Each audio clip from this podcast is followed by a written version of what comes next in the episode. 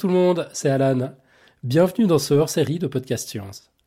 Le 26 septembre 2014 se tenait à Genève Pop Science, un événement organisé par le CERN dans le cadre des festivités de son 60e anniversaire et plus spécifiquement à l'occasion de la Nuit des chercheurs. Cette extraordinaire journée, que je tenterai de vous distiller euh, par-ci par-là sous forme de, hors-série également, s'est terminé avec un café scientifique de très haute tenue dans un théâtre de la Madeleine plein à craquer, en plein centre de Genève. Le panel faisait un peu rêver. Il y avait Hubert Reeves, astrophysicien et écrivain, qu'on ne présente plus, Étienne Klein, physicien et philosophe des sciences, directeur du laboratoire de recherche sur les sciences de la matière à Saclay. Enfin, il fait ça entre deux interventions sur France Culture. Michel Mayer, également, astrophysicien, membre de l'Observatoire de Genève et co-découvreur de la première exoplanète extrasolaire. Et il y avait enfin Fabiola Gianotti, physicienne des particules, porte-parole de l'expérience Atlas au CERN. Le tout était animé de main de maître par Emmanuel Grippon, qui modère régulièrement les cafés des sciences de l'Université de Genève. Euh, et on s'est dit que ça valait, quand même la coup, ça valait quand même le coup de partager tout ça avec vous. C'était un moment unique euh, et je suis très heureux d'avoir pu l'enregistrer. Alors désolé pour le son un peu moisi par moment, euh, l'ingénieur du son étrenait sa table de mixage flambant neuve qu'il ne maîtrisait pas encore parfaitement. Le signal qu'il a envoyé à mon enregistreur était beaucoup beaucoup trop faible. Alors j'ai dû le bricoler un peu pour que ce soit audible et par moment, la qualité est vraiment limite. Alors, toutes mes excuses, sincèrement. J'avais essayé de prévoir le coup, j'avais un enregistrement de secours avec un micro placé dans la salle, mais le son est pas terrible non plus. Il y a de l'écho, euh, il y a le bruit du type euh, assis devant moi qui se grattait tout le temps la tête. C'est pas forcément plus agréable à écouter. Alors, je vous propose qu'on y aille avec celui-ci, et je pense que la qualité des propos nous fera vite oublier ces quelques soucis techniques. Allez, bonne écoute et que servir la science soit votre joie.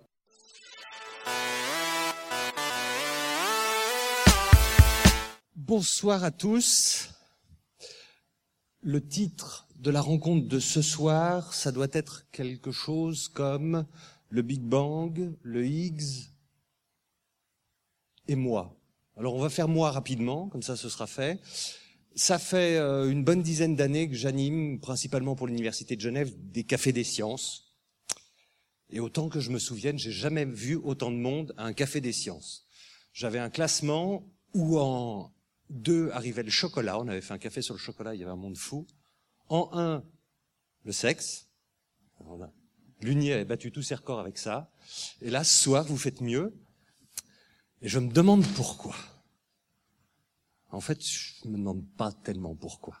Parce que d'habitude, et c'est la dernière fois que je vais vous parler de moi, quand je commence un, café pour présenter les, invités, je leur dis toujours, euh, vous, vous êtes qui et qu'est-ce que vous faites là? Façon comme une autre de commencer. Le problème, c'est que là, je vais pas oser vous demander vous êtes qui et vous faites quoi, parce que si vous êtes là, c'est que vous le savez très bien. Et puis que euh, quand on parle de science, de chercheurs, vos noms aux uns et aux autres arrivent rapidement, très rapidement dans l'esprit des gens. Et euh, peut-être que euh, on n'est pas des chercheurs ce soir avec nous, mais des stars, ça, ça aide peut-être. Donc, j'ai pas ma première question, alors je vais passer tout de suite à la deuxième. le monde euh, dans lequel vous vivez, l'un, l'autre, c'est quoi? Et, et, je vais commencer par vous, Hubert Reeves, parce que je vous ai prévenu que j'allais poser la question. J'ai prévenu Maillard également, donc il a eu le temps d'y réfléchir en dix minutes. Les deux autres, je leur ai pas encore soufflé ma question, donc ils auront le temps d'y réfléchir pendant ce temps-là. Est-ce que vous entendez? Non. Euh, non? Ah, alors je crois qu'il faut. Oui, ça, ça vient. Ça ah, vient. Ça, oui, d'accord. Un, deux, trois, nous irons au bois. C'est bon? Un jour comme ça, j'ai fait une conférence et à la fin, j'ai demandé est-ce qu'il y a des questions? Les gens m'ont dit, ben, on n'entendait rien. Alors, inutile de vous dire que si vous n'entendez rien et que vous ne protestez pas des deux mains, moi, j'ai plus rien. Donc, je vous fais confiance pour que ce soit pas un non-événement, bien sûr. Alors, je vous dirais, pour moi, une des découvertes les plus importantes de la science, justement en rapport avec ce que vous venez de dire, c'est cette découverte qui a été faite au début du XXe siècle, que nous vivons dans un univers qui a une histoire. Ça, c'était contraire à ce qu'on croyait déjà Depuis 2000 ans, Aristote en particulier exprimait le fait que l'univers a toujours existé, qu'il existera toujours, que rien ne changera jamais. Eh bien, grâce à Hubble, à son télescope, à ses travaux, à la découverte de l'expansion de l'univers, on a compris que ça, ce n'était pas vrai. Aristote se trompait. L'univers est en changement, et en changement profond. Les galaxies s'éloignent toutes de nous, ce qui veut dire que dans le passé, elles étaient plus proches, et dans l'avenir, elles seront plus loin. Ça, c'est ce qu'on appelle du changement. Quand il y a du changement, il y a une histoire. Et ce fait de nous trouver intégrés dans un univers qui a une histoire veut dire que nos vies à nous aussi sont des événements dans l'univers. L'univers change avec le temps et une des grandes merveilles de cette histoire de l'univers, c'est nous. C'est chacun d'entre nous. La science nous apprend aujourd'hui comment nous en sommes venus à être ici ce soir. Qu'est-ce qui a fait dans le passé de l'histoire de l'univers que des êtres de plus en plus complexes ont apparu? Ce que nous dit maintenant la théorie et l'observation en particulier du rayonnement diffus, du rayonnement fossile qui date des tout premiers temps du cosmos, c'est que l'univers des premiers temps est un univers complètement instructuré, chaotique. C'est un magma incandescent de particules élémentaires et l'histoire de l'univers, on peut la lire, comment ça s'est fait que cette matière incandescente, instructurée, sans organisation, au cours des milliards d'années, grâce aux étoiles qui forment les atomes, grâce aux planètes, je parle de la Terre bien sûr, où la vie est apparue à partir de petits systèmes, de petits planctons, de petites cellules inorganisées, comment cette évolution, qui commence par une évolution la formation des atomes. Je savais parce que j'ai fait ma thèse sur ce sujet dans les années 60, où on commençait à découvrir où les atomes se sont formés, comment ils sont arrivés. Nous savons maintenant qu'ils n'existaient pas au tout premier temps du cosmos. Et ensuite, grâce à la planétologie, et là je salue notre ami Mayor qui a pour nous découvert l'existence des exoplanètes, qui montre que c'est une aventure qui se poursuit dans le cosmos, c'est arrivé en regardant chacun de notre côté, à ce résultat formidable que nous sommes des êtres humains avec un gros cerveau, avec la capacité inouïe de comprendre la physique de l'univers. Maintenant, nous connaissons la physique des atomes, nous connaissons la physique des galaxies, il y a encore plein de problèmes, bien sûr, mais tout cela, c'est un peu l'histoire, la, la, la, science, les chapitres de la science, la physique, la chimie, la biologie, la planétologie, la géologie, la psychologie, vous les connaissez. Maintenant, nous les voyons comme des chapitres dans cette histoire qui est notre histoire, qui dit comment nous sommes passés de ce chaos incandescent à notre cerveau, notre gros cerveau. Et je vais vous faire faire un petit exercice. Je vais vous proposer de fermer les yeux et de dire j'existe. De prendre conscience de votre existence. Vous faites là une des plus grandes prouesses qui a jamais été faite dans l'univers, qui est bien au-delà de gagner des médailles d'or ou d'argent aux Jeux olympiques, et qui demande, je vais vous dire combien il y a de particules élémentaires dans notre corps. En dernière analyse, notre corps est fait d'électrons et de quarks. Ce sont les particules qui nous forment. Pour faire un être humain, ça prend beaucoup de quarks et d'électrons. Je vais vous donner une idée. C'est 1 avec 29 zéros. 6 puissance 29 pour les initiés. Ça, ces particules dont nous sommes formés, que vous douchez le matin quand vous prenez votre douche, ces particules existaient au premier temps du cosmos, ils étaient répartis dans ce magma incandescent. Aujourd'hui, ils ont été transformés par tous ces phénomènes stellaires, galactiques, planétaires en chacun d'entre nous et c'est grâce au fait que ces 10 puissance 29 particules qui sont dans notre corps sont agencées, associées dans un mécanisme d'une sophistication fantastique dont un des résultats, c'est simplement de prendre conscience de son existence. Le fait de prendre conscience de son existence, c'est une prouesse qui résulte de cette longue histoire du cosmos. Ça, c'est le message intéressant qui nous vient des sciences. La science, quand elle nous a montré que l'univers avait une histoire, elle a fait de nous des historiens. Maintenant, nous travaillons comme des historiens. Nous cherchons des fossiles, des preuves de, la théorie du Big Bang ou de plein d'autres choses. Et nous découvrons que cette histoire que nous racontons, c'est notre propre histoire. Et comment appelle-t-on quelqu'un qui raconte sa propre histoire? C'est un autobiographe. Toute la science est une sorte d'autobiographie. Voilà ce qui, comment je vois le monde en ce moment. Merci beaucoup. Michel Mayor, le vôtre de monde, c'est quoi? C'est intéressant d'imaginer qu'il y a déjà plus de 2000 ans, il y avait déjà des philosophes grecs qui s'interrogeaient sur l'unicité de notre monde, à savoir est-ce qu'il y a la pluralité des mondes et même un peu plus loin la pluralité des mondes habités? En fait, est-ce que notre monde, notre monde, disons notre terre habitée, est unique ou non dans l'univers Est-ce qu'il y a d'autres terres habitables, ce qui n'est pas habité, mais habitable Eh bien voilà, ça c'est le type de question que des gens se posaient voici 2300 ans. Et cette question est restée latente pour des raisons techniques, parce qu'on n'avait pas les moyens de répondre à ces questions pendant tout ce temps-là. Et maintenant, on a commencé à répondre à une question, à savoir que la notion de pluralité des mondes, à savoir, c'est une terminologie ancienne maintenant, on parlerait, est-ce qu'il existe beaucoup de planètes dans l'univers? Eh bien, on sait que oui, les planètes, les systèmes planétaires, il y en a huit qui tournent autour de notre Soleil, il y a des corps plus petits qui tournent aussi, eh bien, euh, on sait que ce genre d'architecture existe en un nombre infini dans l'univers, c'est-à-dire en a pratiquement la quasi-totalité des étoiles sont entourées de cortèges planétaires. Et actuellement, nos instruments nous permettent d'affirmer aussi qu'il y en a un très grand nombre de planètes de la masse similaire à peu près à celle de la Terre, de nature similaire, rocheuse. L'eau, il n'y a pas de problème, il y en a toujours. Les éléments chimiques sont les mêmes un peu partout dans l'univers. Donc les ingrédients nécessaires à la chimie éventuelle de la vie sont là. Donc la première partie de l'affirmation d'Épicure, voici plus de 2000 ans, eh bien, on l'a prouvé, on a réussi à montrer que les planètes étaient extrêmement fréquentes. C'est intéressant de voir aussi que cette idée n'est pas si évidente que ça.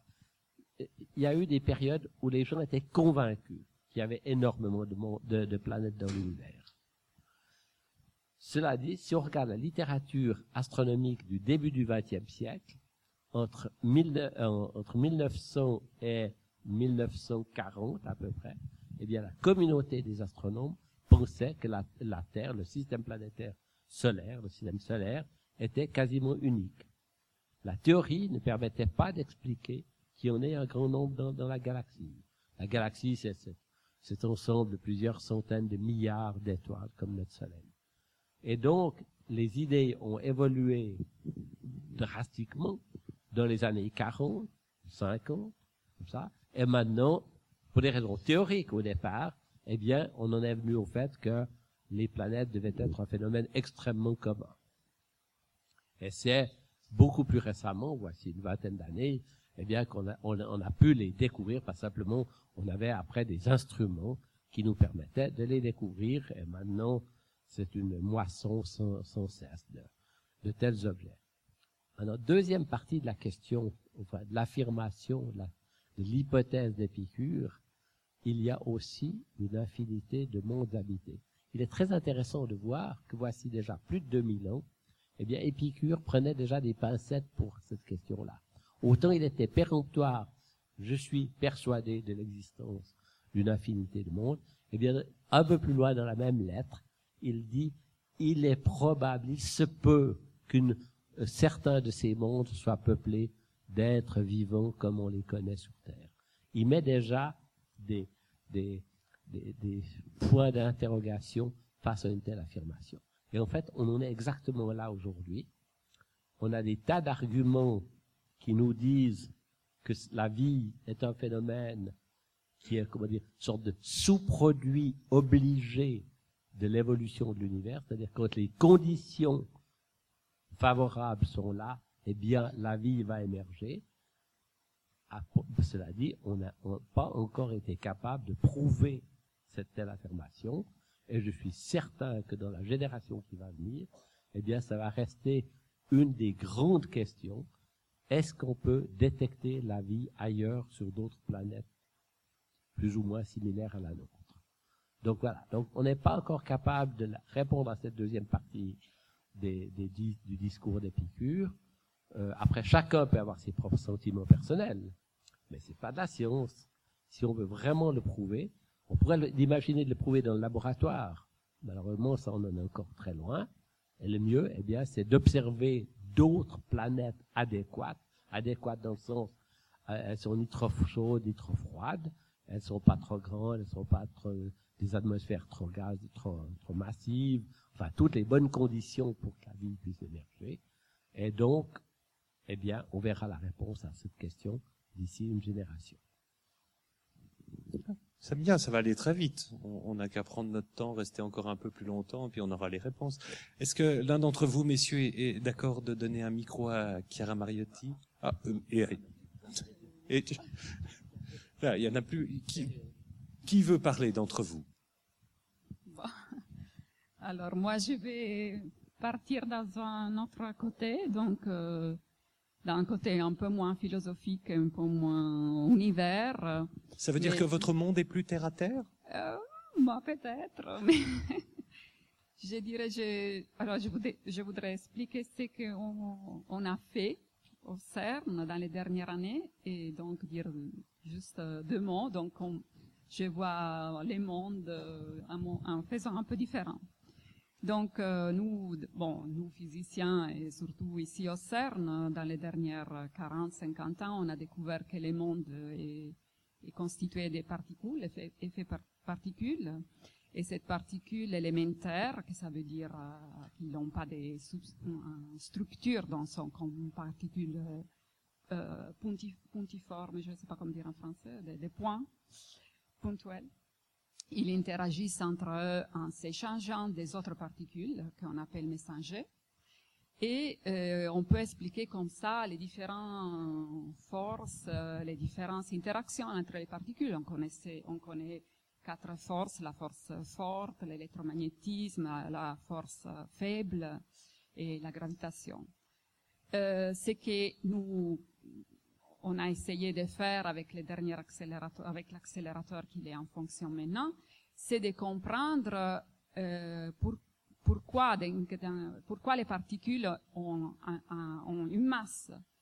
Parce que la théorie, comme c'était euh, décrit, comme c'était fait, euh, telle que telle qu'elle était écrite, il y a 40 ans, prévoyait des particules à masse nulle, mais en effet, les particules ont, une masse, et donc on cherchait de comprendre les mécanismes qui donnaient la masse à les particules.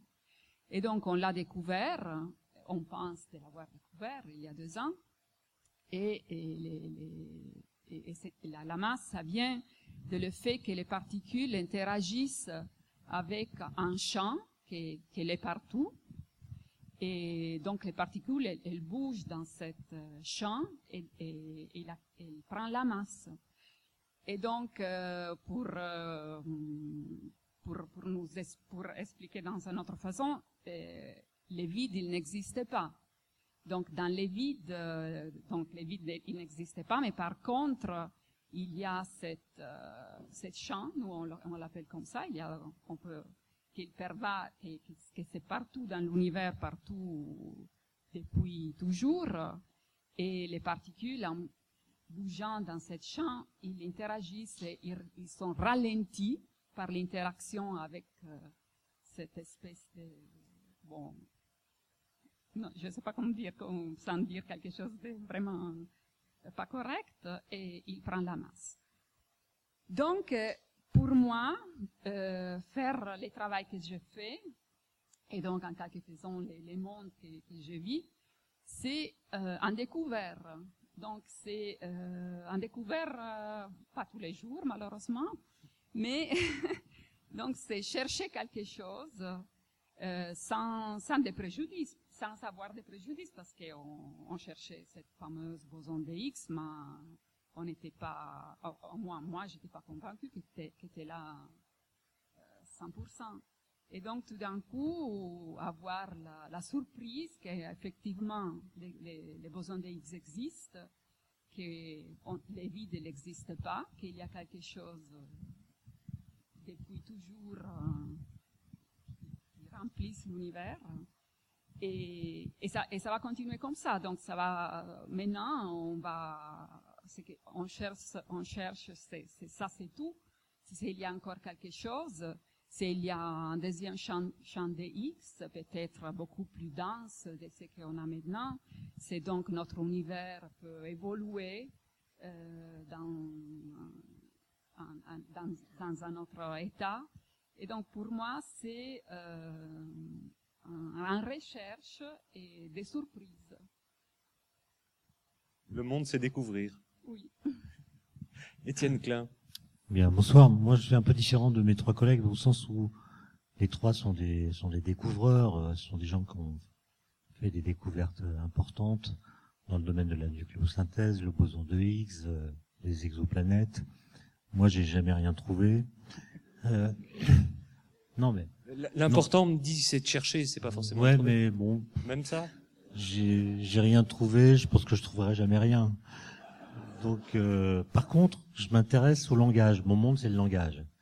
C'est-à-dire euh, de remarquer qu'il y a des mots qui, qui, demeurent dans le langage pendant des millénaires. Le mot vide, matière, temps, espace, c'est des mots très anciens.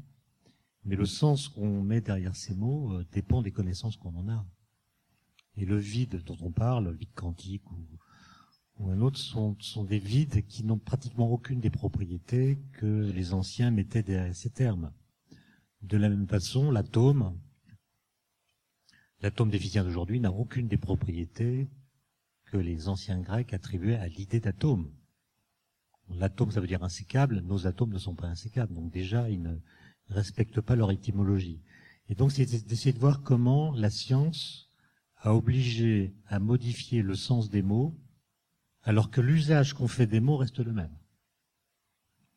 Et si vous prenez par exemple euh, le vide, moi que, le vide c'est une notion qui nous qui nous intéresse tous, on se demande s'il existe, de quoi il est fait, ce qui est une question un peu paradoxale. Et moi je me souviens d'avoir demandé euh, à un de mes professeurs quand j'étais euh, enfant, qu'est-ce que c'est que le vide? Et il m'avait répondu, c'est ce qui reste quand on a tout quand on a tout enlevé. Ce qui est une définition intéressante parce que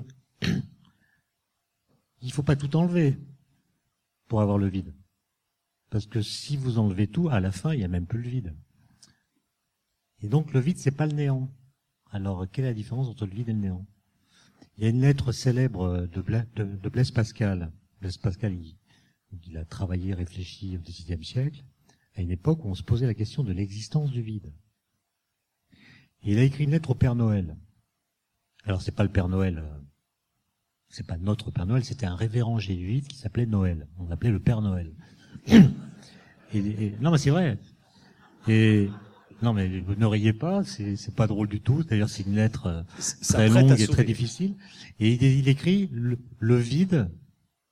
C'est Blaise Pascal qui écrit. Le vide tient le milieu entre le néant et la matière. Phrase incroyable. Et en fait, ce sont les physiciens du CERN, enfin les physiciens des particules, qui ont montré que c'était la bonne façon de penser les choses.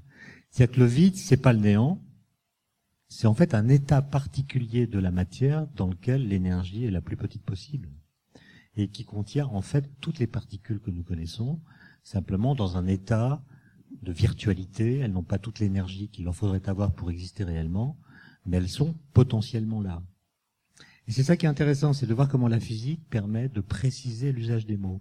Un autre exemple qui m'a qui m'a intéressé pendant longtemps, c'est le mot temps. Le mot temps, il a un sens qui est parfaitement clair quand vous le mettez dans une phrase. Toutes les phrases que nous prononçons qui contiennent le mot temps donnent au mot temps un sens clair. C'est le contexte, c'est le flux verbal dans lequel on insère le mot temps qui donne son sens au mot temps. Par exemple, si je dis je n'ai pas le temps, tout le monde comprend ce que ça veut dire. Mais je n'ai pas le temps, le mot temps veut dire dans cette phrase liberté. Je n'ai pas la liberté. C'est pas le temps que j'ai pas, parce que le temps est toujours là. C'est pas un objet dont la possession que j'en aurais soit intermittente. Je n'ai pas le temps, de temps en temps il est à moi, de temps en temps il est plus à moi, c'est absurde. Donc quand vous dites je n'ai pas le temps, le mot temps veut dire liberté. Alors pourquoi, euh, etc. Et très bizarrement, quand vous sortez le mot temps du flux verbal dans lequel il est inséré, et donc vous posez la question qu'est-ce que c'est que le temps, indépendamment de la phrase dans laquelle vous l'avez mis, là c'est la fin. Vous ne comprenez plus. Vous savez plus ce que c'est. Est-ce que c'est une substance particulière qu'on désigne d'ailleurs par un substantif? Est-ce que c'est quelque chose qui est produit par le flux des événements? Est-ce que c'est quelque chose qui est produit par la conscience?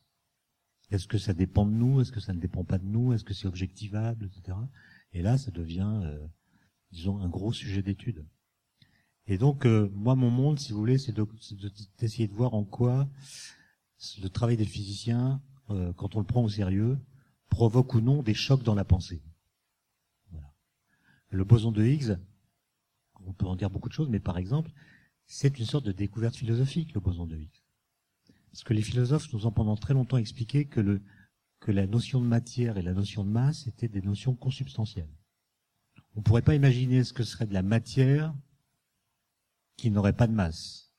De la même façon qu'on a du mal à imaginer ce que pourrait être de la masse qui ne serait pas incarnée en particules. Donc pour nous, matière et masse, c'est deux choses liées, impossibles à défaire. Et la découverte du boson de Higgs montre que la masse des particules élémentaires n'est pas une propriété qu'elles possèdent en elles-mêmes mais une propriété qui résulte de leur interaction avec le vide, qui n'est pas vide, ce qui nous ramène au problème précédent. Voilà. Là, faut repartir, hein, parce que vous nous avez euh, les quatre emmenés ou fait entrevoir un bout de, votre univers et trouver euh, un point commun à tout ça. On peut parler du chocolat. On peut parler du chocolat, par exemple. Il y, a, y a, un garçon qui est là, avec qui on avait fait un café il y a très longtemps, avec, avec lequel euh, on intervient dans les, les, écoles régulièrement, et puis on parle euh, de physique avec lui, puisqu'il fait de la physique. Et à un moment donné, forcément, on arrive au Big Bang, on parle du temps, comme ça, ça nous rapproche aussi de vous et en fait de, vous quatre.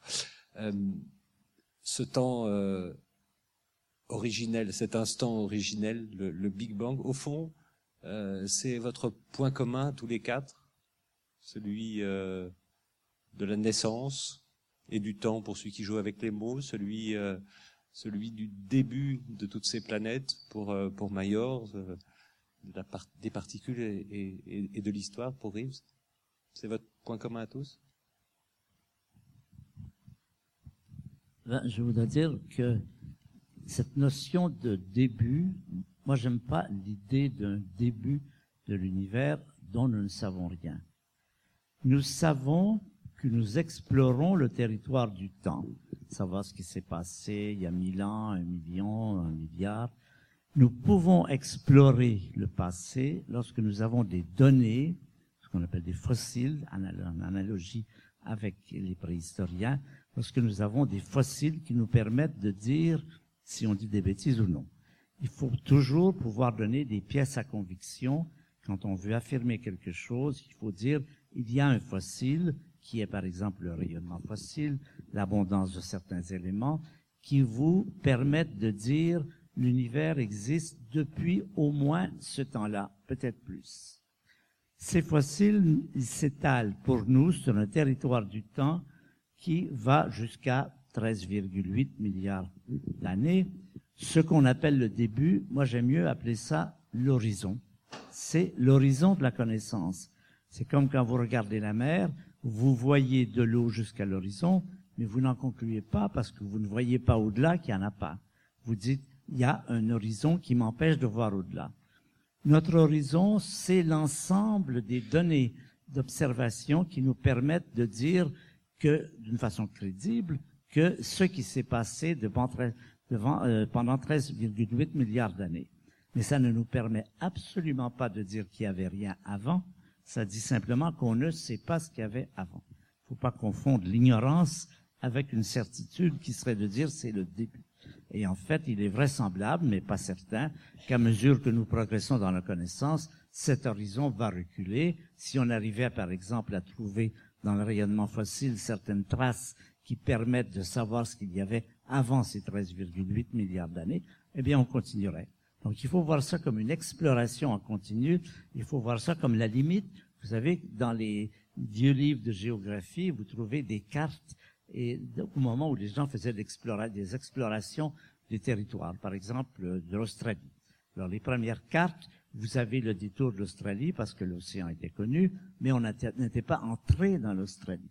Donc, on avait des indications. Là, il y a des montagnes, il y a tout ça. Et puis, au centre de toutes ces cartes, il y avait une partie blanche sur laquelle c'était écrit Terra Incognita. Ça veut dire, là, on n'est pas allé. Si quelqu'un avait demandé, mais qu'est-ce qu'il y a au centre de l'Australie à cette période? Les gens auraient dit, ben attendez, on va y aller, on va y aller y voir. Aujourd'hui, nous avons exploré l'Australie, nous avons exploré le pôle sud, nous commençons à explorer les planètes extérieures. Et nous avançons dans un territoire qui est le territoire du temps. Comme je dis, nous reculons, nous allons à l'envers du temps. Nous en sommes arrivés, on pourrait mettre une pancarte, vous savez, comme dans les villes, début du village ou fin de ce que nous connaissons. Mais nous ne savons pas ce qu'il y a en arrière de cela. La différence avec la géographie, c'est qu'à un moment donné, on a complété le territoire de l'Australie. On est arrivé au centre. M. Stanley Livingstone se sont donné la main au centre de l'Afrique ou quelque part, et puis c'était terminé. C'est pas du tout certain que ce soit notre situation. Nous avons un territoire dont nous n'avons aucune raison de penser qu'il est borné quelque part. Avec le temps, on peut imaginer qu'on reculera ou peut-être que non. On ne sait même pas s'il y avait du temps avant. Mais c'est ça. Je pense qu'il faut bien faire attention de ne pas affirmer des choses qu'on ne connaît pas. Lorsqu'on dit l'univers débute il y a 13,7 milliards d'années, c'est une, affirmation de ce que nous savons en 2014, septembre, euh, je ne sais pas exactement, 25, 26. Euh. voilà. Donc moi, j'aime bien mettre cette, cette différence entre un début. Quand vous dites c'est le début, ça veut dire que vous savez qu'il n'y avait rien avant. Quand, quand vous dites c'est le début. Mais on ne sait pas s'il y avait quelque chose avant. Il y a déjà beaucoup de modèles de physiciens qui essaient de parler de l'avant Big Bang. Pour l'instant, c'est très spéculatif. Rien de cela n'est vraiment, rien de cela n'est confirmé par l'observation. Ce qui est fondamental en astrophysique et en physique, c'est l'observation qui vous dit vous êtes sur la bonne voie ou non. La découverte du, boson de Higgs a montré que le modèle standard était sur la bonne voie. Si on n'avait pas trouvé ce, boson de Higgs, on serait posé des questions, on serait allé encore plus loin. On s'en pose encore d'ailleurs. Mais c'est ça, je pense qu'il faut faire attention, de faire attention aux certitudes. Il n'y a pas de certitude que le Big Bang, tel qu'on l'entrevoit aujourd'hui, le moment où il fait très chaud, la température est des milliards de milliards de degrés, soit le début de l'univers. On n'en sait rien. Chiara, vous avez beaucoup acquiescé là pendant que Huberius parlait. Peut-être que c'est vous qui allez. Non, je suis tout à fait d'accord parce que nous, c'est plutôt regarder vers l'avant, pas vers l'arrière. Donc, c'est plutôt essayer de comprendre ce qu'on a, tous les données qu'on a. Et à partir de ce qu'on on connaît, donc ce qu'on mesure, ce qu'on observe, essayer d'aller un peu plus loin. Donc, de voir si ce qu'on comprend aujourd'hui, c'est tout, ou c'est, il y a quelque chose encore plus.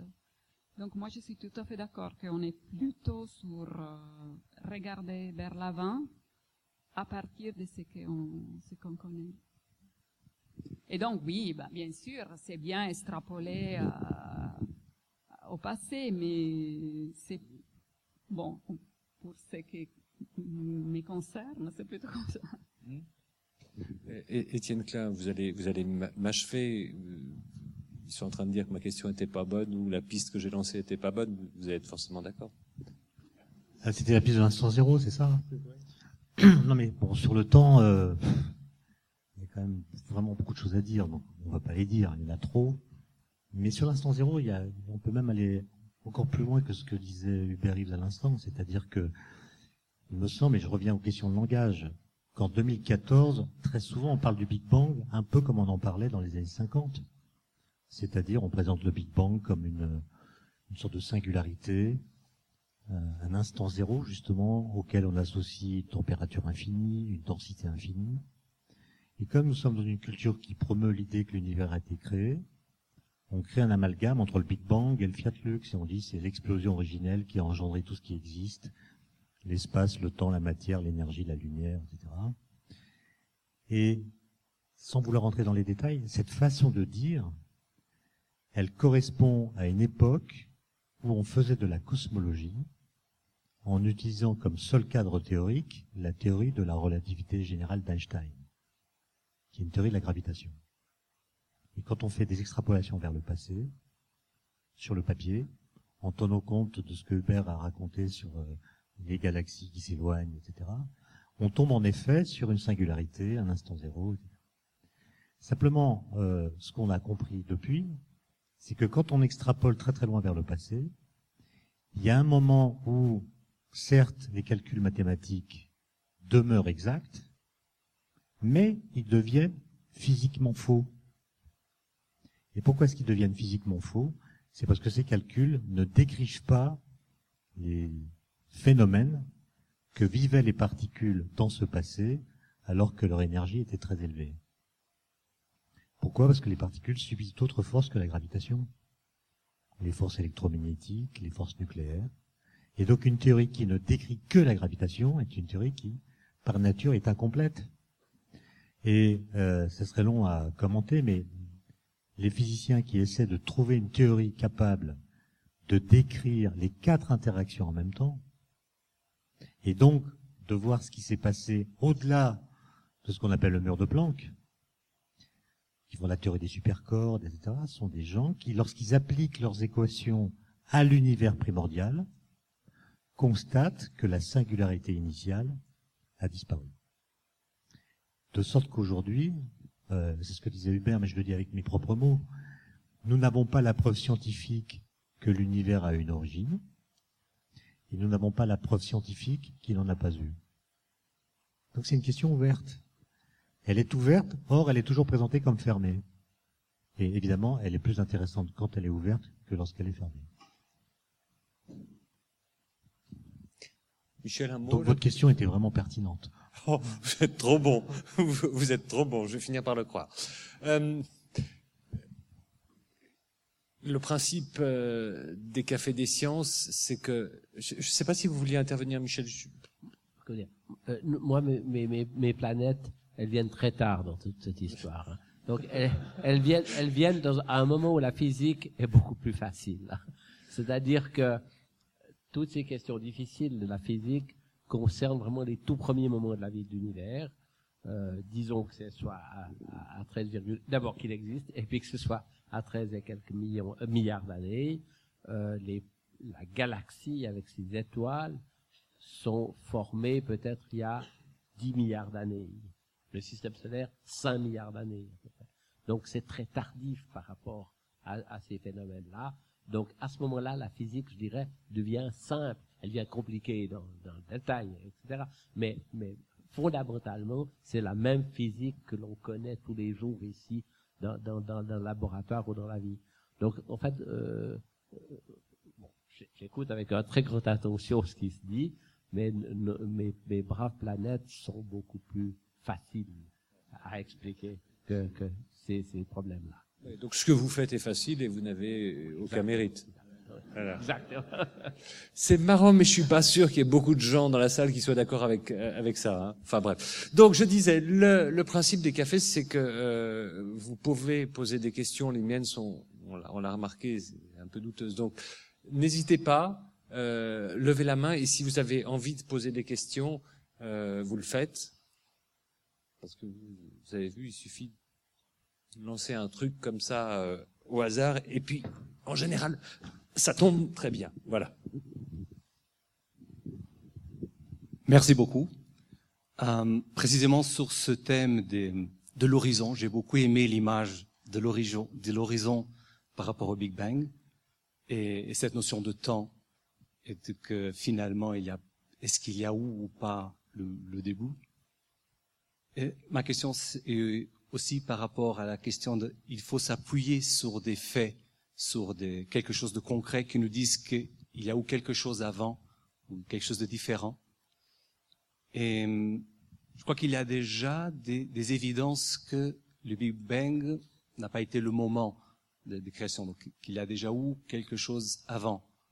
Euh, Est-ce que quelqu'un peut ajouter quelque chose Ça, sur le j'aimerais sujet? bien que vous nous le disiez.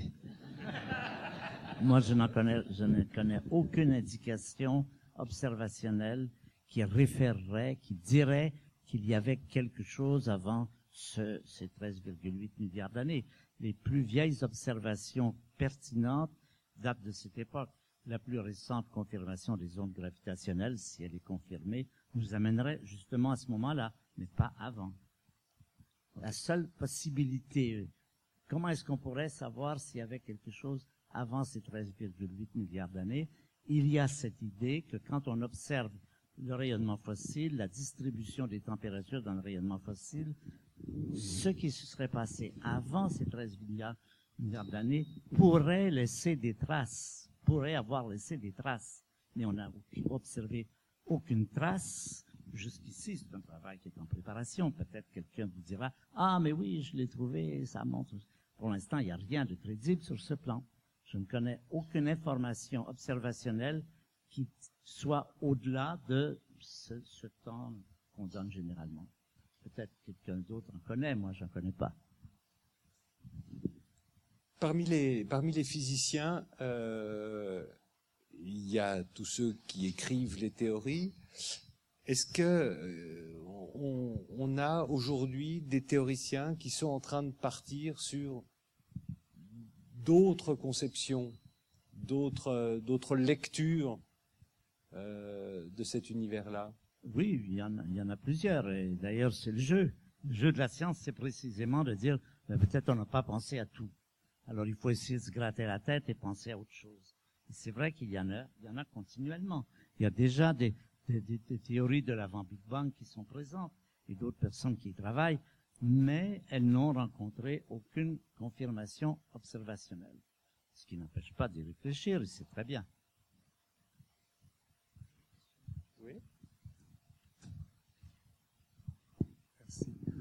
Vous nous causez déjà depuis un moment. Euh, Vous utilisez le support de la vitesse du son, je crois qu'il est 300 mètres euh, à la seconde. Donc il y a une interactivité. Pour vous qui faites des investigations, c'est 300 000 km à la seconde, je crois, la, la vitesse de la lumière. Est-ce qu'on pourrait imaginer qu'il y ait un support qu'on ne connaît pas encore qui permettrait d'augmenter encore la capacité de communication par une vitesse encore plus rapide?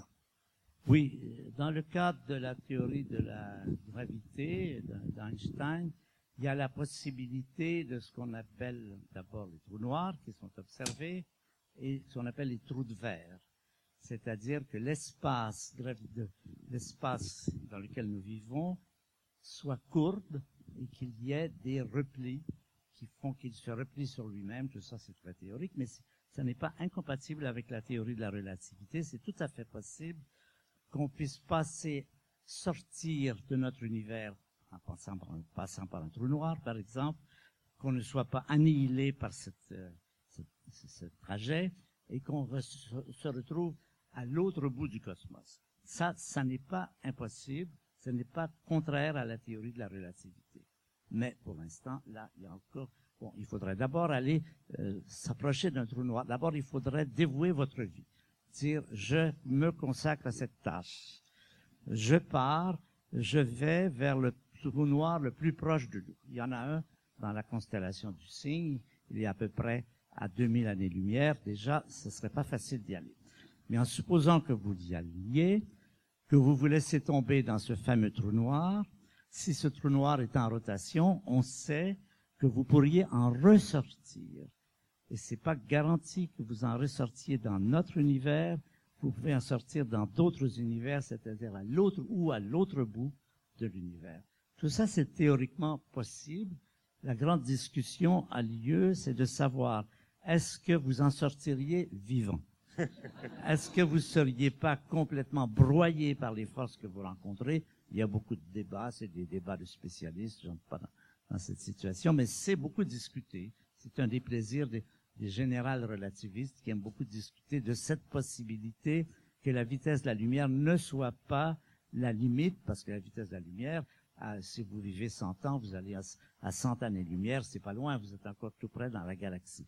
Donc, par rapport à des vitesses dans le sens habituel, il n'y a aucun espoir de se rendre dans les autres galaxies. Ça prendrait euh, des millions d'années. Mais il y a cette clause de la théorie de la relativité qui est reliée à la géométrie de l'espace et qui, qui rend théoriquement possible. Encore une fois, le problème, c'est est-ce que vous en seriez, sortiriez vivant? Et puis, est-ce que vous auriez le temps? Oui. Non, moi, comme notre animateur, il a, il a parlé du principe des, des barres des sciences. Bon, moi, c'est la première fois que je fais un bar des sciences euh, en Suisse, et je vois qu'ils sont différents des bars des sciences en France. Parce qu'en France, euh, en fait, on parle un peu, mais on boit beaucoup, et ici... Euh, c'est un reproche. J'ai vécu à Genève, je sais qu'il y a une différence culturelle entre la Suisse et la France, mais je trouve que là, elle est quand même radicalement posée. Quoi. bon, bref. Non, simplement, sur les trous de verre, euh, les trous de verre, c'est des, courts-circuits dans l'espace-temps, mais en les franchissant, on ne dépasse pas la vitesse de la lumière. Donc, euh, on passe du point A au point B par un trajet qui est plus court, mais sans aller plus vite que la lumière. Et très souvent, on dit euh, ah ouais, la théorie de la relativité empêche qu'on puisse dépasser la vitesse de la lumière. Et en fait, c'est faux. Il y a des tas de phénomènes qu'on peut produire qui vont plus vite que la lumière. Euh, ce qui est interdit en relativité, c'est que de la matière ou de l'énergie ou de l'information soit transportée plus vite que la lumière. Il y a une expérience qui est facile à, sinon à faire, du moins à imaginer. Vous pouvez couper du papier avec une paire de ciseaux à une vitesse qui dépasse celle de la lumière. Puisque la vitesse à laquelle vous coupez votre feuille de papier, c'est la vitesse à laquelle se propage l'intersection entre les deux lames de ciseaux. Vous pouvez faire un calcul très simple qui montre que le point d'intersection entre les deux lames peut se propager plus vite que la lumière, sans que les lames elles-mêmes aillent plus vite que la lumière. Donc vous avez un point qui va plus vite que la lumière, qui se propage, sans que de la matière soit propagée à la même vitesse que lui. donc vous faites un calcul, il faut des branches assez longues, vous appuyez fort, et vous pouvez donc couper du papier plus vite que la lumière. Mais c'est pas un moyen de communication, évidemment, puisque rien n'est transporté dans l'affaire. Vous n'avez peur de me croire, mais en tout cas en France, c'est comme ça que ça marche. Hein. oui, mais en France, on boit dans les cafés, donc c'est pas forcément. Euh, vous avez parlé de trous de verre, vous avez parlé de trous noirs. Euh, au fond, cet univers que vous avez euh, passé du temps à observer, Michel Mayor, on n'en connaît quoi Rien?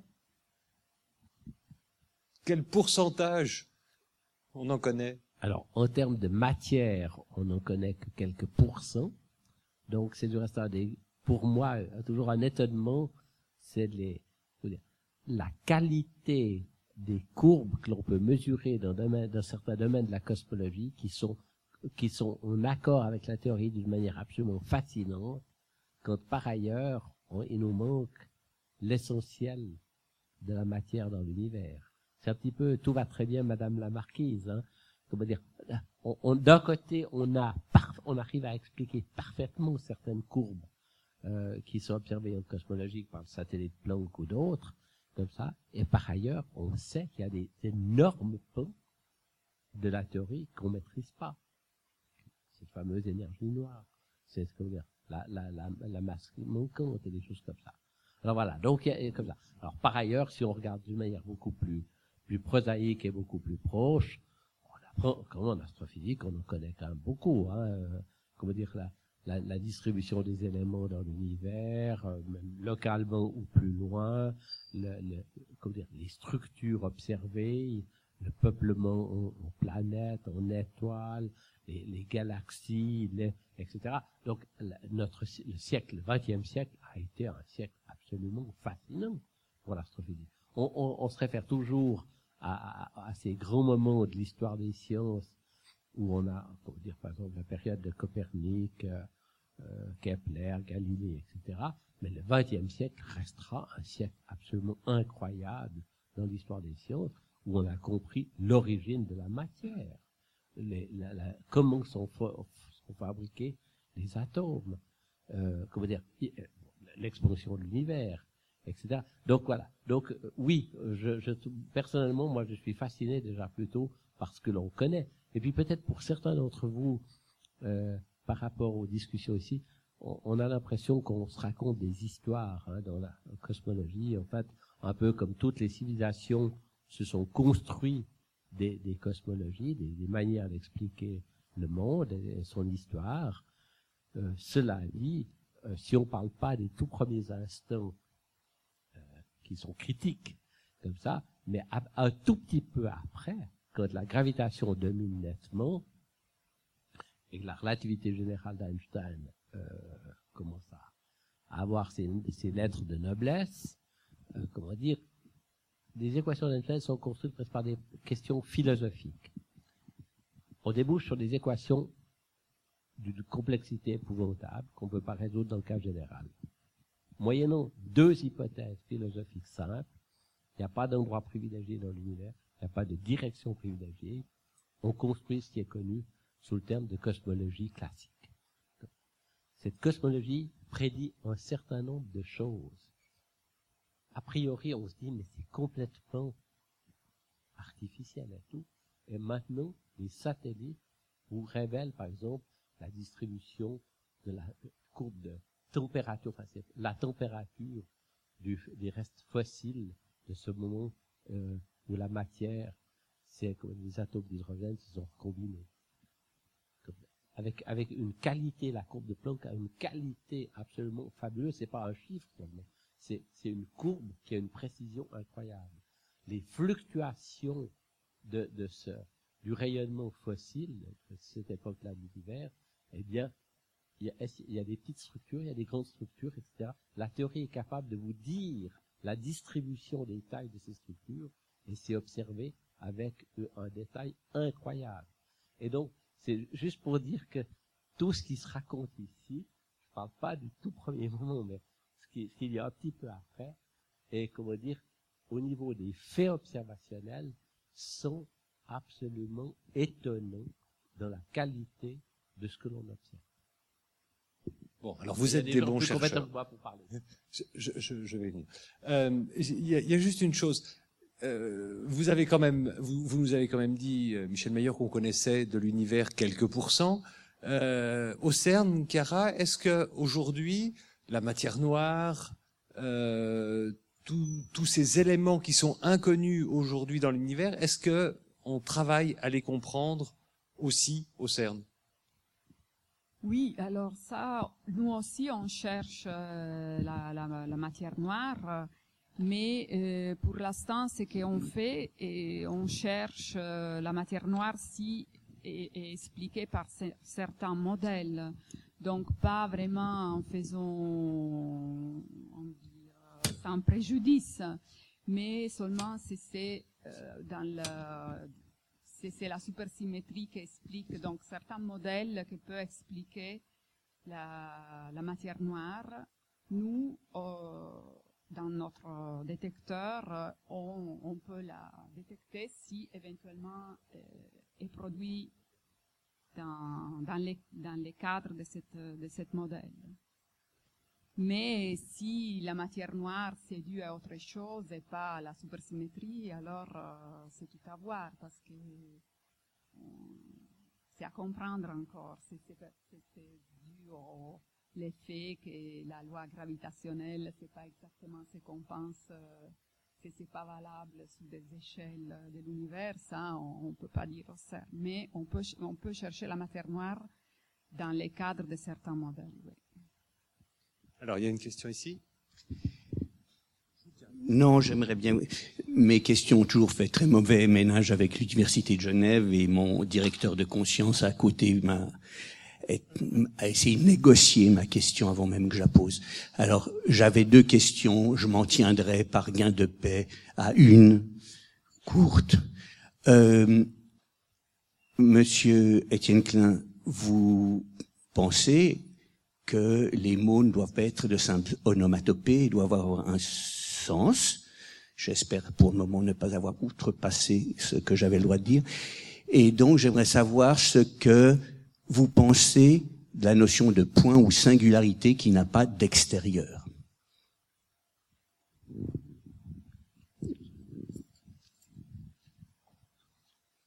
Bon, alors, euh, je pense que vous m'avez bien compris sur un point, c'est que je, moi je suis partisan d'un, nettoyage de la situation verbale. Pour parler comme euh, Paul Valéry, c'est-à-dire euh, il y a des mots qu'on utilise trop souvent en leur donnant des sens qui deviennent proliférants. Et de temps en temps, il faut voir si un autre mot que celui qu'on emploie de façon trop systématique ne dirait pas mieux ce qu'on veut dire. Alors votre définition de la singularité avec rien autour me fait penser à la définition de l'antimatière par Raymond DeVos, qui était euh, un trou, donc c'est l'inverse d'un point en fait, sans matière autour. Et je me demande si, euh, en combinant votre singularité et mon antimatière, on ferait pas un univers intéressant.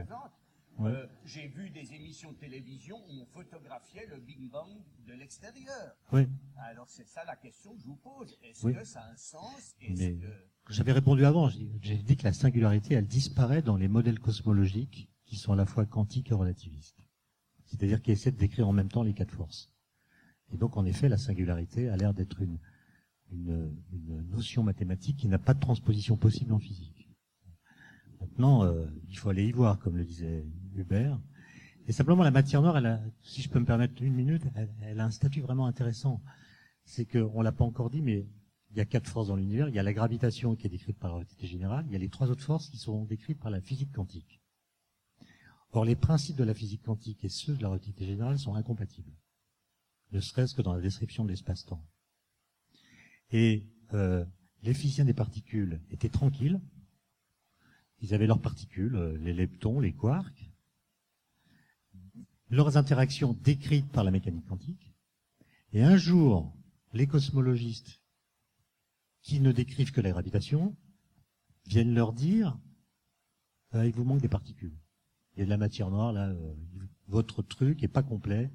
Vous croyez euh, décrire l'entièreté des constituants de la matière, en fait vous euh, ne décrivez que 5% de la matière, le reste c'est de la matière noire ou de l'énergie noire.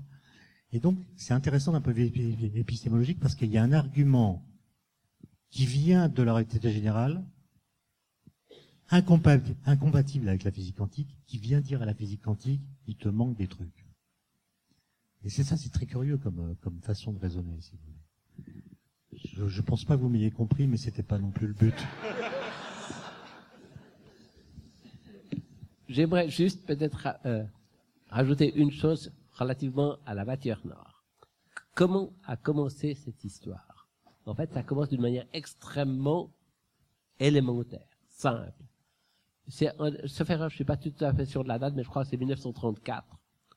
Un physicien suisse, qui a un petit peu de chauvinisme, mais qui travaillait aux États-Unis, Fritz Vicky, euh, comment dire, mesure la vitesse des galaxies dans un amas de galaxies.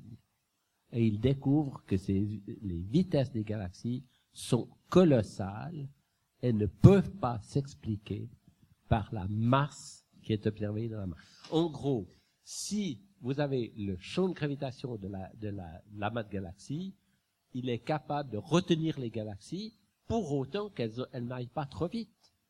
Et c'était pas un petit détail, c'était un facteur 100. Il manquait à peu près l'essentiel de la masse pour expliquer la, possibilité de garder les galaxies sans qu'elles s'évaporent de la masse. Ça, c'est il y a, il y, a, y a 70 ans, c'est 80 années, comme ça. Et donc, ce phénomène de la découverte qu'il y a quelque chose de grave qui manque dans la masse, eh bien, apparaît de manière extrêmement, je dirais, de- cours élémentaire de physique, quoi. C'est vraiment, ça apparaît de manière élémentaire. Après, il y a eu des tas d'autres évidences qui se sont rajoutées, mais au départ, ce, ce fait d'observation est toujours là. Donc, ça n'a pas été résolu pour autant. Après, ça s'est aggravé, au contraire, par des tas d'autres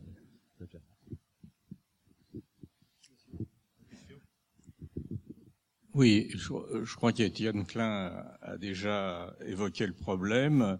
Euh, il y a une incompatibilité entre la mécanique quantique et la gravitation, Euh, ce qui fait que on fait un peu un abus de langage en parlant du euh, comment du modèle standard. Et le modèle standard, c'est le modèle standard des particules, c'est pas le modèle euh, de la gravitation. Euh, donc, euh, on étudie, par exemple, on ne sait pas si la gravitation va être une force, va être la même avec l'antimatière qu'avec la matière.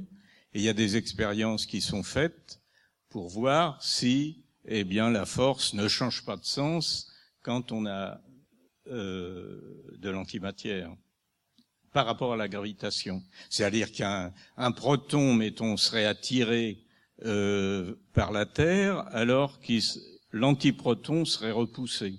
Voilà. Donc ça, c'est un élément euh, qui est à découvrir. Maintenant, euh, à plusieurs reprises, euh, Monsieur Berry a, a, parlé des observations. Alors les observations, elles dépendent des, moyens d'observation qu'on a, c'est-à-dire les détecteurs. Et euh, donc, je crois qu'il faut être modeste à la fois sur les observations parce qu'on a des moyens limités, et aussi sur les théories, parce que les théories, elles sont jamais complètes et achevées. J'ai pas vraiment entendu de questions, mais j'en vois deux qui pourraient plus, y répondre quand même. Voulez-vous reformuler votre question Non.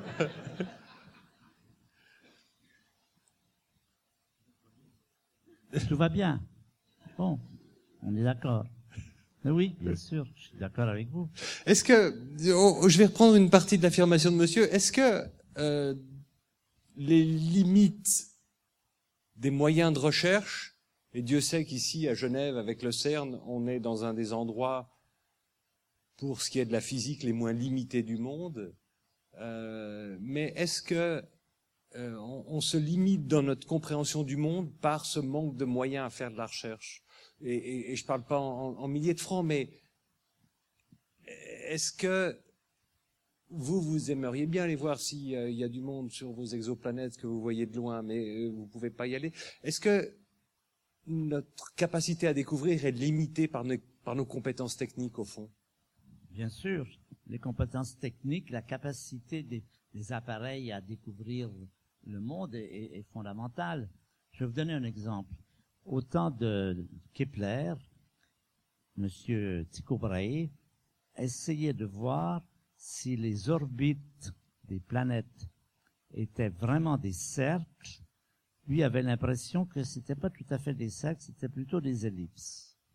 Ses copains lui disaient, tu perds ton temps, c'est vraiment un détail. Kepler a continué, euh, Tycho Brahe a continué à montrer que les orbites ne sont pas tout à fait des cercles, mais presque, dans certains cas, c'est 1% près.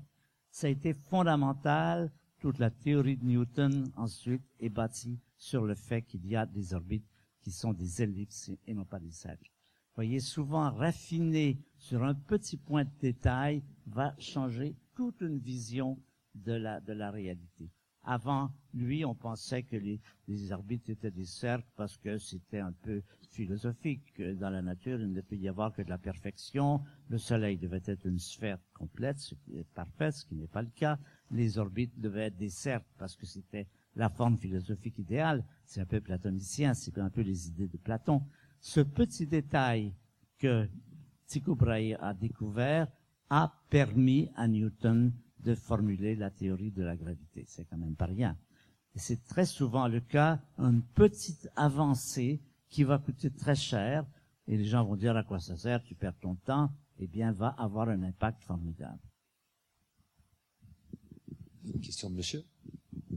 Bonsoir. J'avais une question à propos. Le système solaire a une durée de vie qui semble assez longue par rapport à l'univers. Une autre façon de voir, c'est peut-être que l'univers est assez jeune. Et je m'intéressais un peu à son avenir par rapport au, par exemple, à la formation des planètes, euh, si jamais ces planètes auront une vie. Combien de temps est-ce qu'on pense qu'il peut encore y avoir une formation de planètes et peut-être de vie? Est-ce que c'est 100 milliards, 1000 milliards Alors, avant qu'il y ait des pour problèmes? la formation de planètes, c'est terminé depuis longtemps. Les planètes ne se formaient quand le système solaire était encore entouré dans la nébuleuse protosolaire, qui était une masse nébulaire et qui s'est contractée avec au centre le Soleil et puis autour les planètes. Alors, il y a eu quelques millions d'années, ça a pris avant que les planètes se forment, mais en même temps, elles faisaient le ménage, comme on peut dire. Tous les corps qui, qui n'avaient pas des orbites parfaitement circulaires faisaient des collisions et ont, euh, sont disparus. Donc aujourd'hui, on peut dire sur le plan de formation de planètes, il y a longtemps que, c'est terminé. Mais une autre question, que, un autre aspect de votre question qui est intéressant, c'est que maintenant on sait que les orbites des planètes ne sont pas aussi fixes qu'on avait pensé. On a découvert, par exemple, ce qu'on appelle la migration des planètes. Dans ces planètes que l'on découvre, euh, ces exoplanètes, on voit qu'il y a des, planètes très grosses qui sont arrivées tout près de leur étoile, et on interprète ça en termes d'une migration pendant le moment où le disque protoplanétaire était encore, euh, euh, un, un, gazeux, avait encore de la matière. Alors, il y a M. Lascar, qui est un mécanicien euh, français, qui a fait des études très intéressantes pour étudier la stabilité des planètes.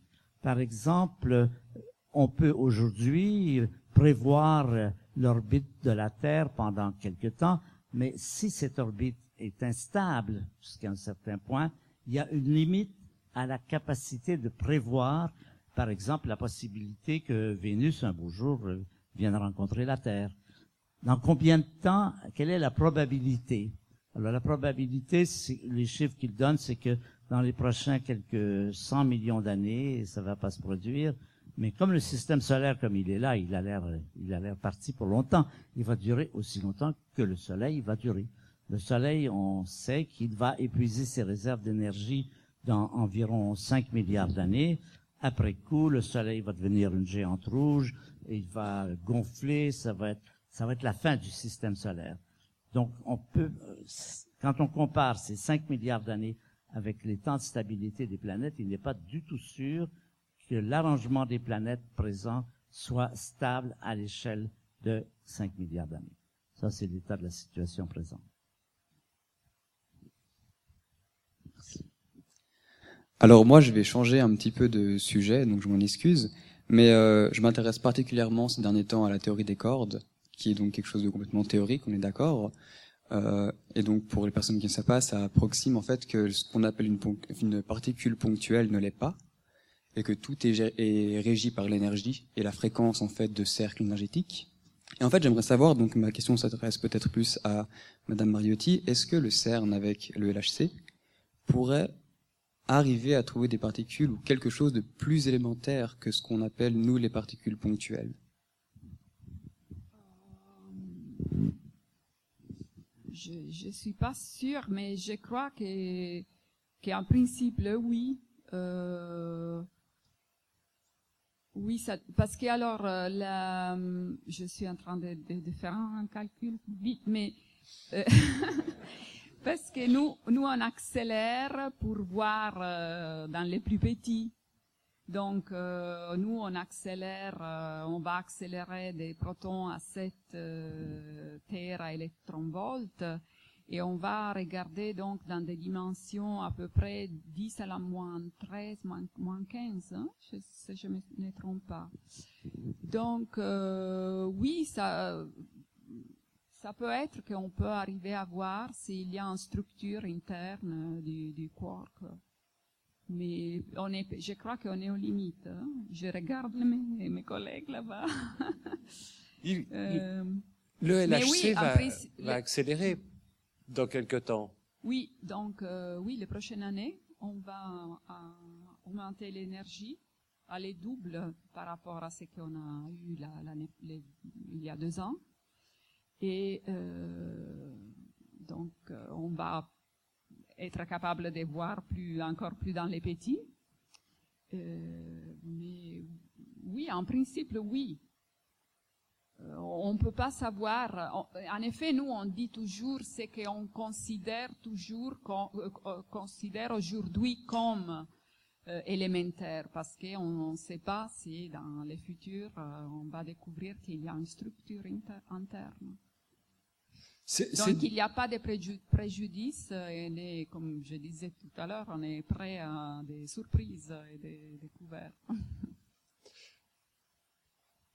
on peut pas faire de la, de la science-fiction, mais ça fait quand même quelques dizaines d'années qu'on euh, nous parle de particules élémentaires. Une, un plus petit que ça, on pourra l'aborder d'un point de vue euh, sémantique peut-être, mais euh, plus petit décomposant de ces particules, c'est possible. Ça, euh, On se dit quoi aujourd'hui euh, dans la science? Non, alors, euh, c'est que nous, on dit que c'est élémentaire, donc c'est euh, euh, point fort, ponctuel. c'est que nous, on n'arrive pas à, à voir la structure. Vous n'arrivez pas à les casser. Ah, on arrive, oui, on n'arrive pas à les casser. On arrive à voir avec nos, nos yeux, qui ne sont pas nos yeux, mais sont les accélérateurs, qui sont équivalents à notre yeux, mais qui peuvent voir beaucoup plus petit que, que notre yeux. On voit en dimension que pour nous, c'est la plus petite possible. Donc c'est ça que nous on dit, c'est euh, élémentaire. Mais on sait, on sait jamais. C'est- Ça peut être qu'en en, en montant l'énergie, on, on les casse, euh, on peut dire comme ça. On arrive à les casser. Oui, j'espérais que vous alliez vous pencher vers le micro. Non mais, non, mais simplement, la théorie des cordes ne dit pas que le quark ou l'électron a une structure composite. C'est une théorie qui dit que toutes les particules qu'on connaît, plus d'autres qu'on ne connaît pas, sont des excitations, des vibrations, si vous voulez, d'une corde élémentaire. Donc, euh, par contre, il y a d'autres modèles concurrents euh, qui disent que le quark ou l'électron sont composites. C'est pas du tout les mêmes euh, les- mêmes théories en fait. Et pour les départager, ben, il faudrait en effet avoir des énergies plus importantes. La théorie des cordes, elle a été construite par un cheminement très compliqué, mais aujourd'hui, certains considèrent qu'elle qu'elle est justement capable d'unifier les quatre forces dans un cadre théorique euh, cohérent, ce qui suppose euh, ce que j'ai dit pour le fait que les particules sont toutes les excitations d'une corde élémentaire. En fait, il y a plusieurs cordes ouvertes ou fermées, enfin ouvertes ou, fermées, elles peuvent faire une boucle, mais surtout, elle ne peut fonctionner qu'il y a des dimensions d'espace-temps supplémentaires. Alors, pour que le LHC à haute énergie voit les dimensions supplémentaires ou en voit une, il faut que le- ces dimensions soient repliées sur des distances correspondant à la résolution, à la taille spatiale des objets qu'on peut voir avec le LHC. Et donc la réponse, elle dépend beaucoup plus de la nature que du LHC. Il y avait une question. Ça va ça? Il y a une centaine d'années, les physiciens se sont penchés sur la question de l'éther et puis ils l'ont éliminé en arrivant à la conclusion que ça n'existait pas. Aujourd'hui, on nous parle du champ de Higgs. Est-ce qu'il y a un recouvrement quelconque entre ces deux notions? Ben, C'est un éther le champ, mais c'est pas l'éther luminifère. Ce qui a été tué par Einstein, à juste titre, c'est l'éther luminifère. C'est-à-dire l'éther qui est censé transporter la matière. Celui-là, il est mort. Il ré- pas. Enfin, une fois qu'on tue un truc, on le tue. Il, il va pas revenir. Par contre, dès, dès que, oui, Einstein dit, je proclame la mort de l'éther. Simplement, dès que vous voyez que dans le vide, il y a des trucs qui font que le vide n'est pas vide, par exemple le champ de Higgs, ou, euh, je sais pas, l'énergie noire, un champ scalaire, rien ne vous empêche de l'appeler éther. Mais c'est pas l'éther luminifère. Donc, euh, si vous voulez, vous pouvez appeler éther tout ce qui y a en plus dans le vide que l'espace-temps. Mais moi, c'est, par rapport à l'éther, euh, il y avait un, collègue qui, quand on s'est rencontré avec les poètes euh, il y a deux mois, il a, pour, expliquer le- les champs, les, les X, les, l'éther, on dit comme ça, il a, pour nous faire comprendre, euh, c'est que, pour, le faire imaginer, il a dit donc, imaginez cette, euh, cette salle, videz-la complètement, levez tout, les sièges, vous, tous les objets. Ce qui reste, ça reste la force gravitationnelle. Ça, on, arrive à imaginer, parce que même s'il n'y a rien, si on a, un objet, on sait que quand même il y a la, la force gravitationnelle. Mais maintenant, imagine de prendre cette salle et, et de la déplacer dans l'univers où il n'y a même pas la force gravitationnelle. Ce qui reste dans la salle, c'est les champs de X. Alors ça, j'ai trouvé magnifique comme euh, explication de... Sauf que cet endroit n'existe pas. Ah bon Bah oui, parce qu'il y a de la gravitation partout.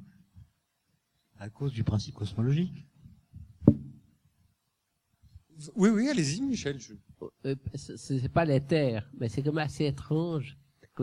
Quand il y a eu le rayonnement fossile qui a été émis et qui est extrêmement uniforme et isotrope, on en voit dans toutes les directions, en fait, la première petite déviation à cette perfection, eh bien, c'est qu'il y a euh, un effet rouge-bleu, enfin, qui est l'effet dû au fait que le système solaire se déplace par rapport à la longueur de tous ces photons qui sont typiques de 3 degrés K.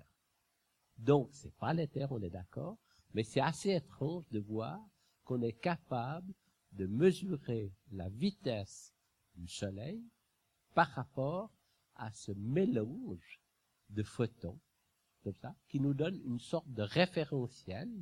Là, après, on, va, on peut corriger la vitesse du Soleil, on peut corriger la vitesse du, Soleil dans la galaxie, la vitesse de la galaxie dans l'amas de galaxies, et il reste une composante énorme, locale, par rapport à ce flux de photons fossiles. Donc, ce n'est pas sens des théoriciens, mais c'est étrange qu'on a une sorte de référentiel privilégié qui est qu'on peut mettre en évidence d'une manière, je dirais là de nouveau, très élémentaire.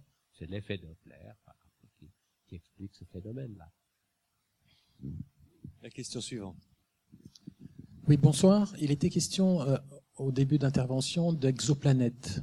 Euh, il y a une recherche effrénée d'exoplanètes depuis quelques années.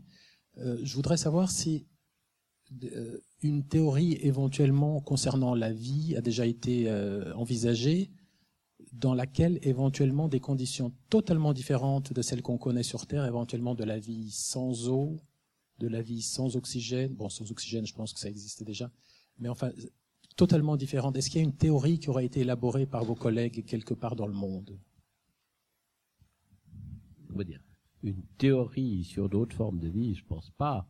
Des, des, il y, a, eu d'énormes efforts pour chercher, comment dire, à expliquer la possibilité d'être de, pensant basé sur un système complètement, ou simplement vivant déjà, complètement différent de ce que l'on a.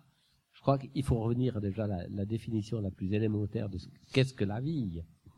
Et en fait, la vie, c'est avant tout, disons, comment, on peut la comprendre par rapport à ce qu'on connaît, eh bien, c'est un système qui est capable, qui a, une propriété essentielle, c'est de se reproduire en s'améliorant.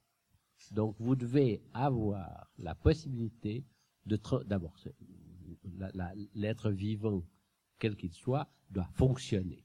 Donc c'est une usine chimique complexe qui doit donc avoir un, un ensemble de processus qui sont codés pour que ça fonctionne. Après, il faut que cette petite entité soit capable de transférer cette information à sa fille, comme ça, de manière qu'elle fonctionne de manière euh, aussi elle-même.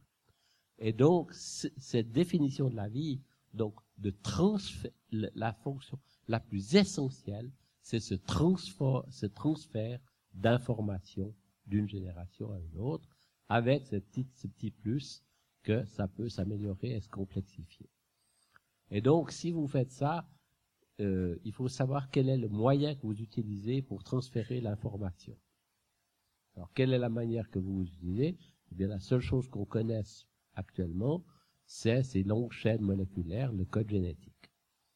Comme ça, qui permet de stocker une information incroyable, comme ça. Et ça, ça définit aussi des limites très sévères qui n'ont rien d'anthropocentrique, qui sont simplement de la chimie. Si vous chauffez cette longue chaîne moléculaire, eh bien, vous la cassez. Et n'importe quelle euh, ménagère sait très bien que pour stériliser des conserves, eh bien, il faut chauffer. Et c'est la manière de tuer la vie. Et puis, vous pouvez inversement la ralentir d'une manière incroyable en refroidissant. Et en fait, le domaine où la vie basée sur ce transfert d'informations peut fonctionner, c'est plus ou moins le domaine où l'eau est liquide. C'est pas tout à fait le même domaine. On connaît ce qui s'appelle des extrémophiles qui sont un peu plus chauds que 100 degrés. Il y a des, aussi des organismes qui vivent en dessous du point de congélation de l'eau. Donc, mais en gros, c'est le domaine. Bon, par ailleurs, l'eau, elle a des tas de, de vertus, de, de solvants chimiques qui favorisent les réactions chimiques, etc. Alors, évidemment, ça, ça définit le cadre basé sur la chimie du carbone qui définit une vie. Maintenant, après, vous pouvez vous pouvez fantasmer autant que vous voulez, et je suis sûr que la nature le fait, de créer des variantes comme on le connaît sur Terre. Il y a une, diversité de la vie qui existe, euh, qui, est, qui, qui, est, absolument phénoménale. Et donc, il n'y a aucune raison de penser que si la chimie de la vie s'est développée ailleurs dans l'univers, reproduit les choses dans le détail de ce qu'on connaît ici. Mais ce principe de base, à savoir, vous devez avoir une manière de transférer de l'information d'une génération à l'autre, ça, ça vous met des contraintes qui sont des contraintes de physique ou de chimie. Alors après, vous pouvez sortir de ce, de ce cadre-là. Il y a des, la science-fiction qui cherche à, à, imaginer. Vous avez le fameux roman de Fred Hoyle il y a une quarantaine d'années, Le nuage noir, qui essaye de fantasmer sur une vie complètement basée sur d'autres principes et tout. Mais tout ceci devient extraordinairement spéculatif et comment dire, euh, n'a jamais été poussé très loin sur la réalité. Alors même au niveau de la chimie, le carbone est le seul atome qui offre la possibilité d'une complexité suffisamment intéressante pour faire éventuellement la, la base de la vie. Donc euh, oui, on peut rêver. Bon, c'est vrai qu'il y a, d'autres euh, liquides dans l'univers. Il y a de l'ammoniac sur euh, Titan, comme ça. Mais comment dire, on n'a jamais prouvé quelque chose d'une chaîne cohérente pour pouvoir construire quelque chose là autour. Oui, je reviens sur cette histoire du carbone. Une autre con, confrontation, une autre confirmation, c'est que dans l'espace, il y a beaucoup d'atomes, il y a beaucoup de molécules, mais les molécules qui dépassent deux ou trois atomes sont toujours à base de carbone, que ce soit dans notre galaxie et même dans les galaxies extérieures. C'est-à-dire que s'il y avait d'autres combinaisons capables de fabriquer des grosses molécules, ben, il n'y a pas de raison pour qu'on ne les voit pas. Le fait que chaque fois qu'on trouve des molécules complexes et la vie nécessairement, comme tu le dis, pour transformer l'information, est obligée d'avoir des molécules complexes, toutes les molécules complexes qu'on observe, pratiquement toutes, sont à base de carbone. Donc, c'est pas une preuve, mais c'est une inférence, c'est une suggestion très forte que si la vie existe ailleurs, elle est également à base de carbone.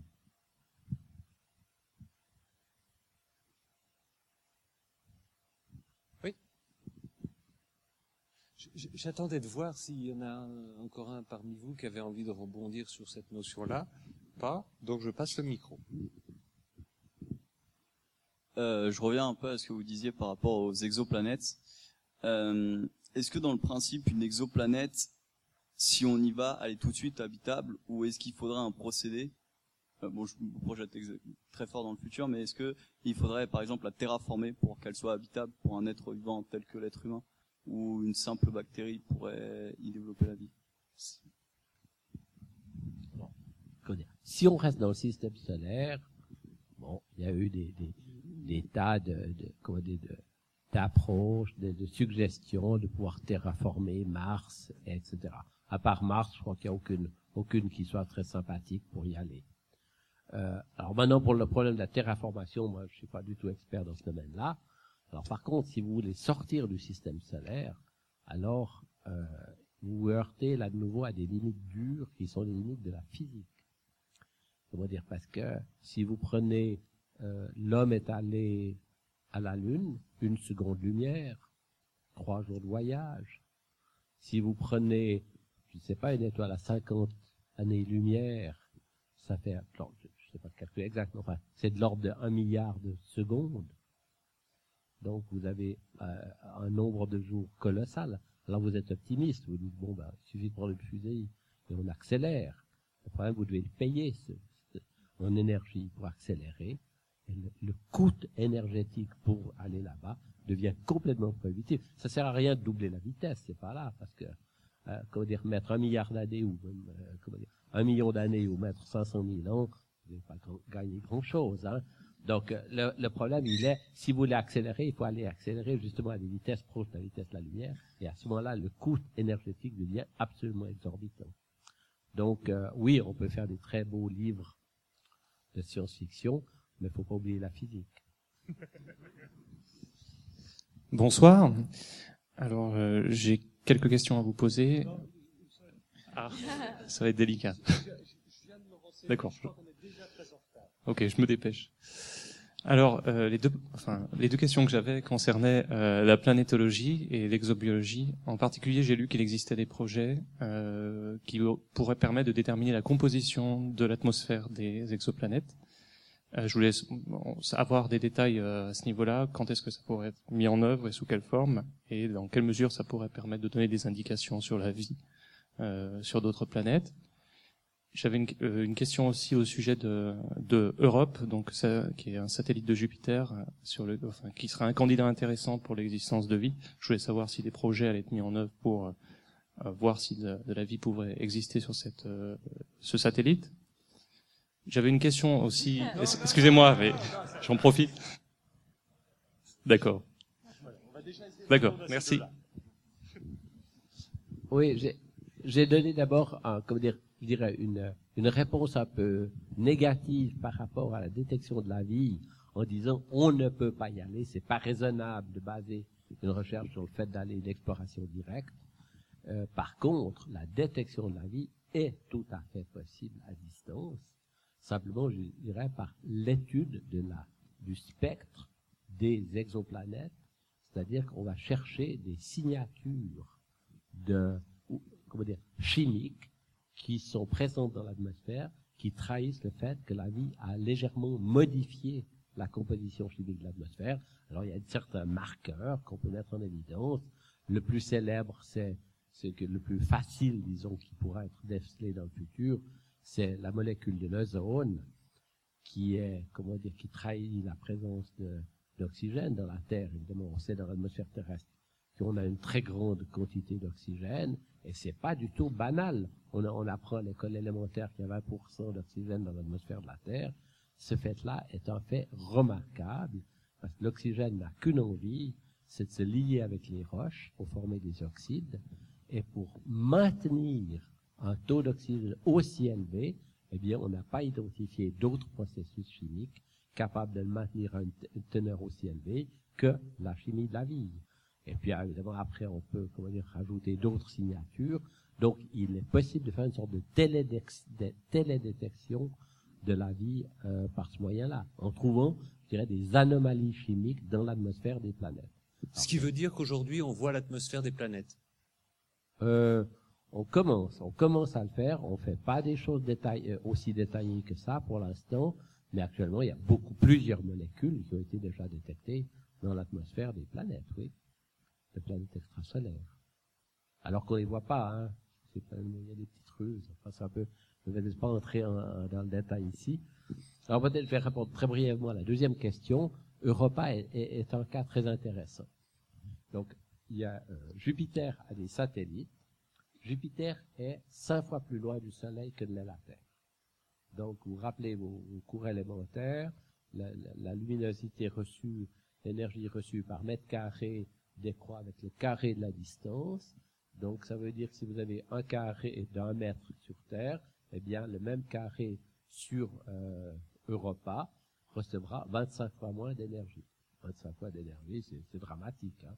Ça vient, comment dire, tout, tout, gèle, tout se congèle, surtout si vous avez 5 milliards d'années, vous avez tout le temps d'attendre, euh, comme ça. Et néanmoins, les sondes spatiales américaines, voici 25, 20 ans, je sais plus, eh bien, on met en évidence que la surface d'Europa est couverte par une banquise, c'est-à-dire que c'est pas un glacier, c'est une banquise qui est fracturée, et donc ça trahit qu'il y a de l'eau liquide dessous.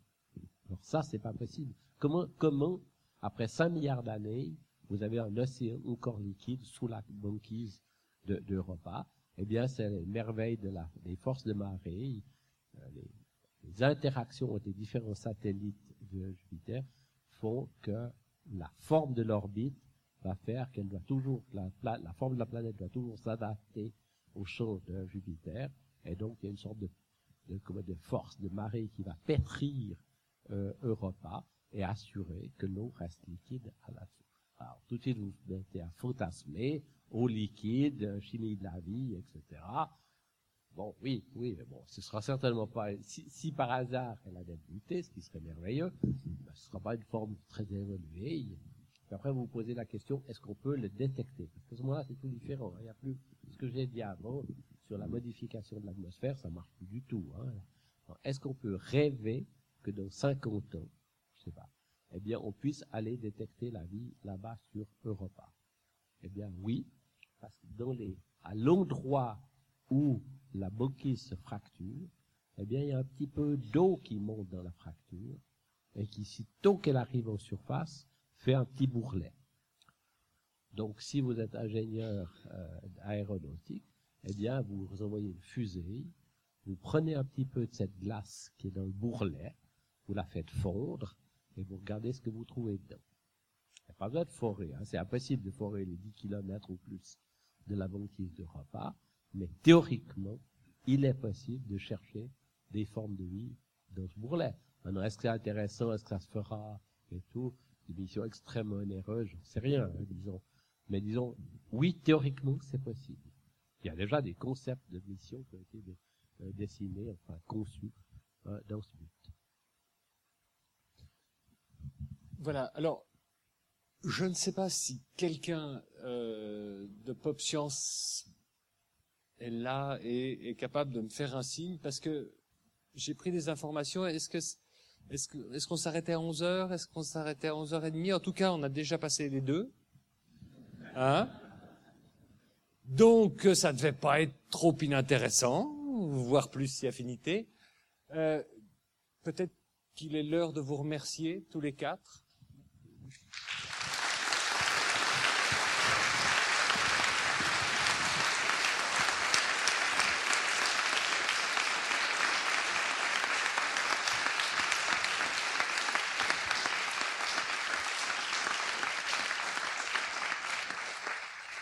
Voyez, Monsieur Klein, on ne sert pas de café dans les cafés, mais on sait remercier. Merci beaucoup. Bonsoir à tous. Merci.